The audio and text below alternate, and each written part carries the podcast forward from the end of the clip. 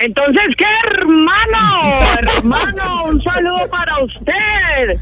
Hermanos y hermanas. Oiga, la verdad me cogió por aquí un poquito corta de tiempo, porque con esto de la consulta de Diles y la campaña, estoy más ocupada que mariachi un día de la madre, oiga. Pues sí, la vemos. Bueno, ¿todo listo para el 9 de junio? Pero claro, hermano, siempre lista, siempre lista.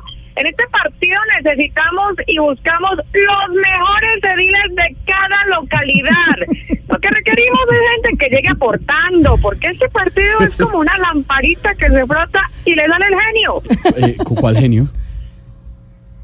Pues el que se me sale cuando me emberraco, hermano.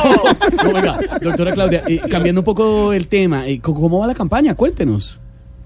A ver, hermano, la campaña es de mucho trabajo. Yo siento que vamos bien, pero como diría Fajardo, puede que sí, como puede que no, de pronto, tal vez. Pero, pero venga, doctora Claudia, ¿se ve en la alcaldía? Pero claro, hermano, pero claro, por eso es que estamos trabajando. La alcaldía de Bogotá es como una moneda. Todos quieren dejar el sello, pero poquitos dan la cara.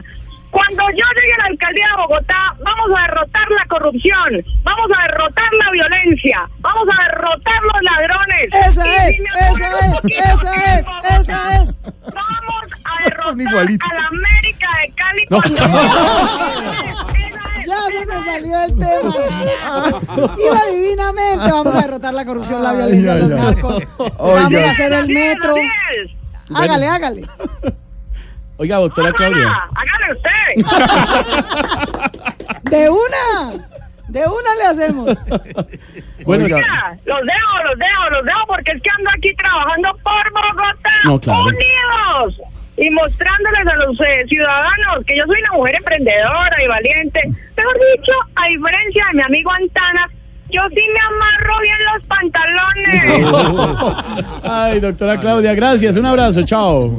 Chao, doctora, doctora Claudia Espere, Voz Populi, gracias, estará en el debate de Voz Populi. Doctora Sí. Claudia López Siga, la eh, retuve mucho tiempo, tiene muchas cosas, pero Tan que va bella, bien con lo de sus ediles y vuelva siempre, nos cuenta y todo. No, aquí siempre volveré. Aquí nos vemos. Pero no se les olvide. Este domingo coja su cédula, sus amigos, su No, pero- familia. no sé y cuál vaya es, a Pero no elegir diga verde diga, de su no se le olvide, hermano. No se le olvide, hermano. Seis de la tarde, dos minutos, regresamos a Voz Populi.